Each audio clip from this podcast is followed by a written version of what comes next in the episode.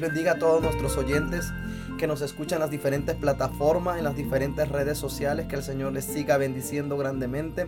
Hoy vamos a despegar varias dudas de las que podamos tener sobre las, sobre las festividades que Dios instituyó al pueblo de Israel este estudio que sea de ayuda para su crecimiento espiritual y hablaremos un poco sobre las festividades sagradas del Señor y su simbolismo o su significado espiritual en Cristo Jesús. Las festividades sagradas del Señor, las fiestas de Jehová, como así de las designa y describe el libro del Levítico en su capítulo 23, eran días solemnes, es decir, tiempos fijados por Dios para acercarse a Él y presentarle sus sacrificios y ofrendas. No eran festividades del pueblo, sino fiestas puestas aparte para Él y para su gloria. Por eso son llamadas fiestas solemnes de Jehová o fiestas de convocatorias santas. Pero cuando la tradición y las ceremonias rituales las despojaron de su verdadero carácter espiritual, hasta el punto de excluir de ellas al mismo Señor Jehová, fueron llamadas las fiestas de los judíos.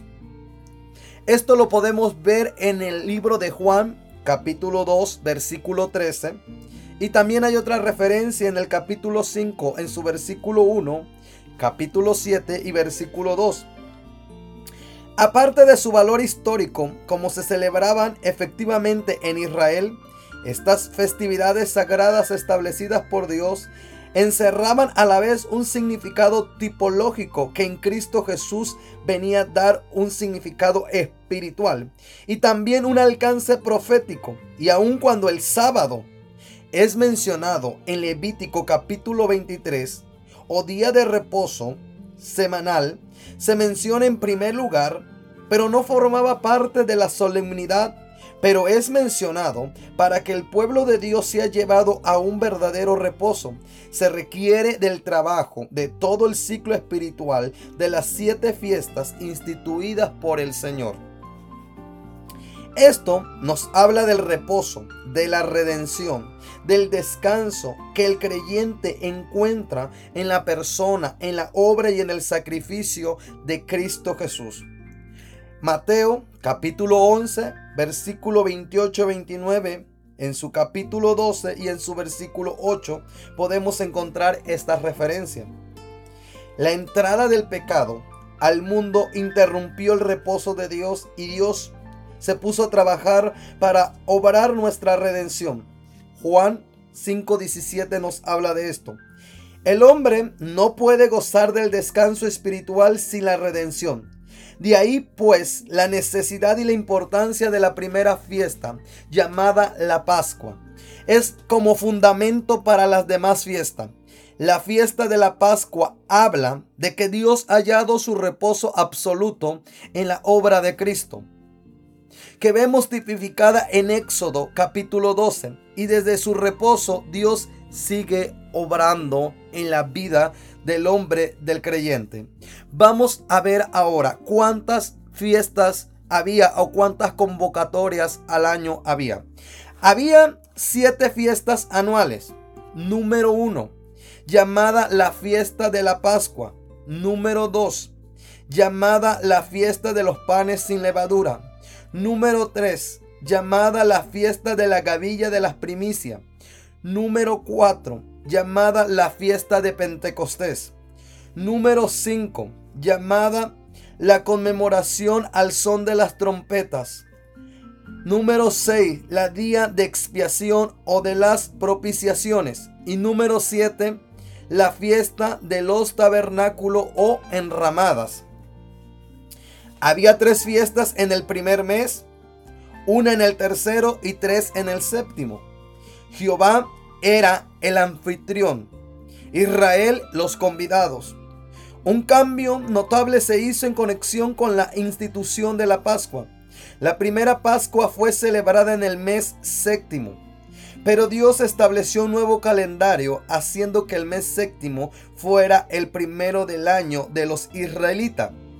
Es decir, el mes llamado Abid o Nisan en el libro de Éxodo capítulo 12, versículo 2, en el capítulo 13, versículo 4, el mes que alude Éxodo 12, versículo 2, Abid, como corresponde a parte de nuestros meses en marzo y abril, siendo que antes el año judío principiaba con Tisrim, que es parte de nuestros meses en septiembre y octubre, ya que los judíos creían que en tal mes Dios había creado el mundo cuando la tierra apareció de inmediato con todos sus frutos perfectos. Por esta circunstancia los judíos tienen un comienzo doble del año, al que de allí en adelante consideraban como el principio de todos sus cálculos. El que empezó con Tirri o septiembre se le llama año civil. El que comenzó con Abid o en el mes de marzo se le llama el año sagrado, iniciándose con él cada ciclo religioso de la nación. Esta referencia la podemos encontrar en el libro de Deuteronomio, capítulo 16, versículo 1. Y a su vez, podemos ver que Navid es una palabra cananea que significa espiga, porque durante este mes el grano de trigo solía aparecer. Luego, durante el cautiverio, el mes fue llamado por el nombre babilónico Nisan, que significa flor. Palabra acta para el mes de abril, el principio de la primavera.